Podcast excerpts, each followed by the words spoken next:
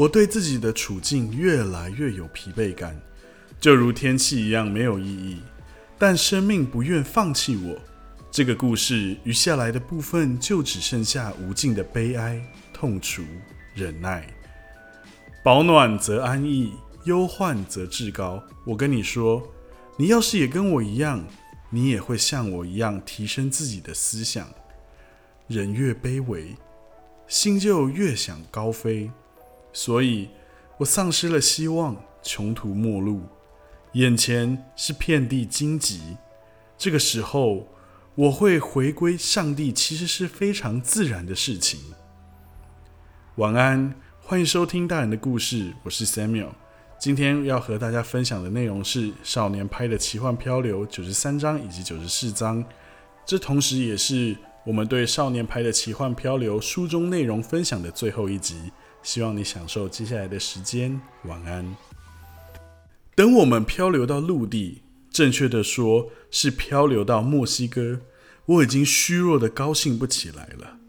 我们费了一番手脚才登陆，救生艇几乎在波涛里翻覆。我把勉强还称得上是船锚的东西放入海里，让我们的船和海浪垂直。一遇上救生艇骑上浪头，就赶紧收锚。就这样收收放放，我们终于进入了海岸。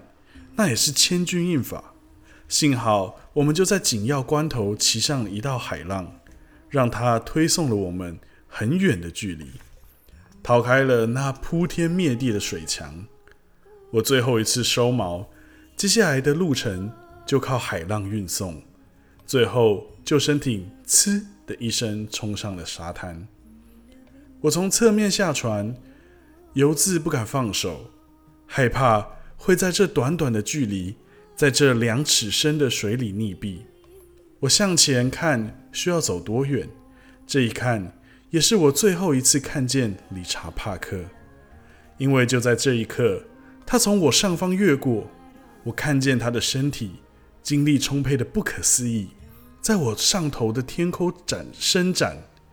像一道迅速移动的毛茸茸彩虹，它落在水里，后腿向外张开，尾巴高举，跃了几跃就上了海滩。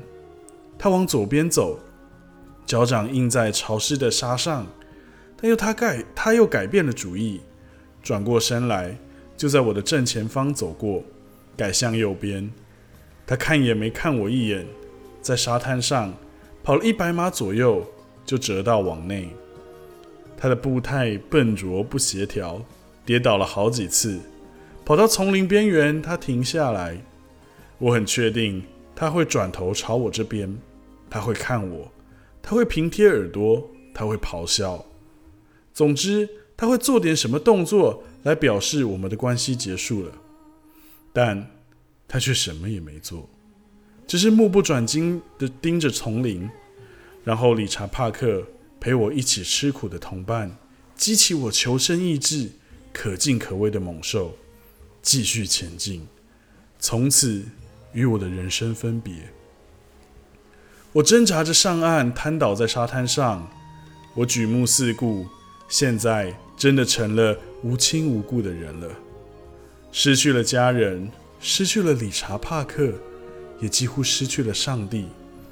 不过，我当然没有失去了上帝。这片沙滩既柔软又扎实又辽阔，恍若上帝的脸颊。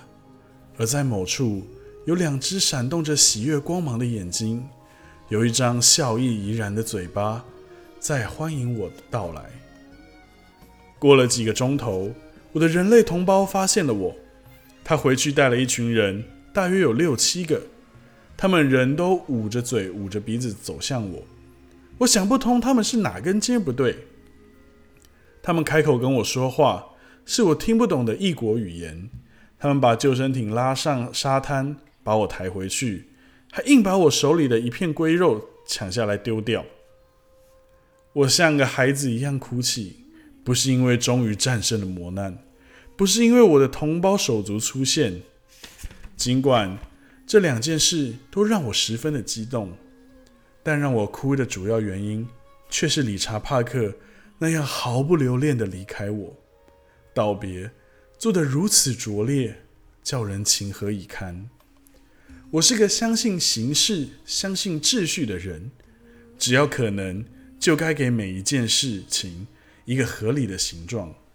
比方说，我很好奇，你是否能把我这乱七八糟的故事用一百张写完？不多也不少。我跟你说，我最讨厌我的绰号的地方，就是无法整除的小数点。把每一件事情做个妥当的了结。这是生命中的大事，唯有如此，你才能松手，否则你就会永远都有该说却未说出口的话，你的心啊会充满懊悔。这次拙劣的道别，一直让我到今天想起来仍心痛。我好后悔当时在救生艇上没有看他最后一眼，没有稍微刺激他，好让他永远记得我。我好后悔，当时没有跟他说。对，我知道跟老虎说话很荒唐，可是我好后悔没跟他说。理查·帕克，结束了，我们活下来了，你能相信吗？我对你的感激不是言语可以表达的。没有你，我根本活不下来。我要很郑重的跟你说，理查·帕克，谢谢你。谢谢你救了我一命，你想到哪里就到哪里去吧。你大半辈子只知道动物园里有限的自由，现在你即将领悟丛林里的自由了。我祝你万事如意。你要小心人类，他们不是你的朋友。可是我希望在你的记忆中，永远都会当我是朋友。我当然一辈子也忘不了你。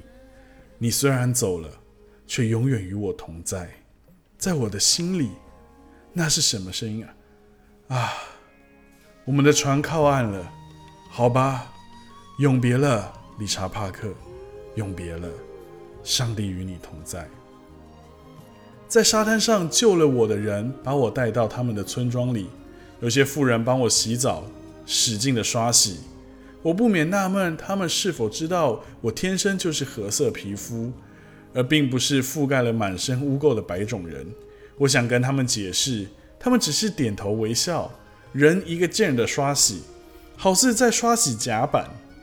我以为他们是想把我活活的一层皮扒下来给他们，但他们给我食物，可口的食物。我一开始吃就停不了嘴，我觉得我恐怕这一辈子都不会有。感觉饱的时候，隔天有警车来村里把我送到医院去，我的故事也就在医院结束了。那些拯救了我的人慷慨仁慈，让我十二万分的感动。他们都是可怜的人，却毫不吝啬的给我衣服、食物。医生、护士当是当我是早产儿一样照顾我。墨西哥和加拿大的政府官员为了我。开启了所所有方便的门户，从墨西哥海滩到我养母家，到多伦多大学教室，这一段遥远的距离对我来说只是一条很长的走廊。我走得轻轻松松。对这些仁人君子，我想致上我最诚挚的谢意。少年拍结束了海上的漂流，我们书中内容的分享也告一段落。如同拍说到的，他希望这个故事能完整的写到第一百章收尾，而确实，少年拍的奇幻漂流这本书刚好有一百章。非常感谢大家的收听，这本书我读了三遍，而每一次的阅读都有不同的体验和感受。邀请你一起进入书中的世界，也欢迎你和我分享你的阅读心得。下一集我会更完整的分享。我在阅读这本书上面不同的看见以及收获，非常感谢你的收听，晚安。